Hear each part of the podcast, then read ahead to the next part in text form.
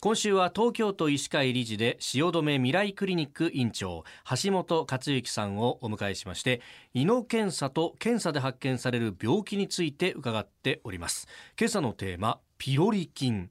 そもそもピロリ菌というのはどういった菌なんですか？人間の胃の中に子供の頃にはい。感染を起こして、えーそこに住み着いてしまう。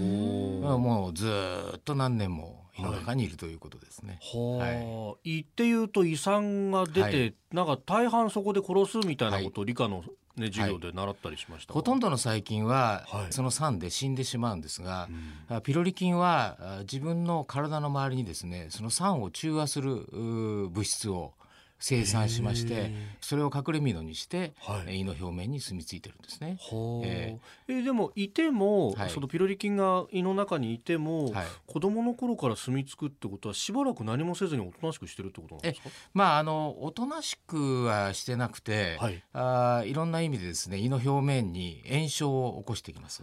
えただ急にいろんなことを起こすわけではなくて、はい。まあじっくりじっくり、えー炎症を起こしてって、まあ、徐々に、はい、えー胃の炎症が進行していくと。どういう経路で体の中に入ってるんですか、まあ、これもいろいろ説があるんですが、はい。以前日本のそのおそうですね昭和年代生まれでですね、うん。まあ、50歳後半から60歳以上の人は、はい。ほぼ8割方感染してたと言われます。えそうなんですか、はいはい。ところが若い年代になってくるとどんどん感染率が減ってきて、えーただ0%ではないんですが若い人ほど感染率がまあ10%とか20%とか。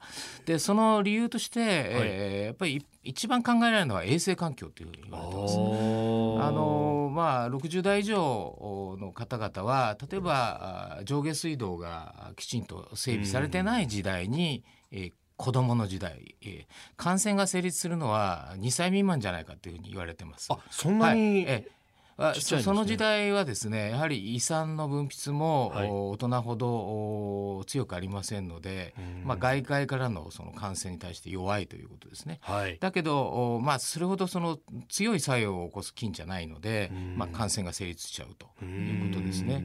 えーですから、まあ、衛生環境、はい。た例えば井戸水であったりとか、えー上下水道が完備されてない。それから、お母さんが感染しているとですね、はいえー赤ちゃんの頃はお母さんとこう密接に、えうん。ーボディタッチしますので、はい。唾液からですね、うえん。ー感染を起こすとかって。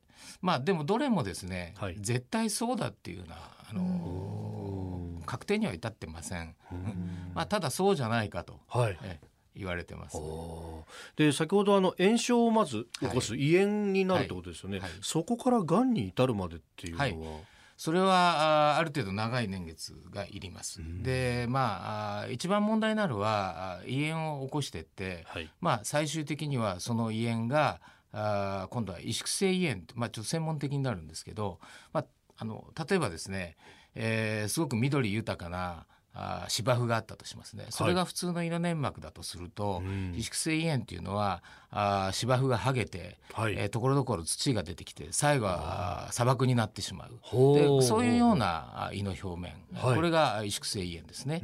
うん。その砂漠のようになった胃の粘膜から、がんが発生すると、はあ。まあ、そういう一一連のこのシーケンスがあるという。ふう言われてます。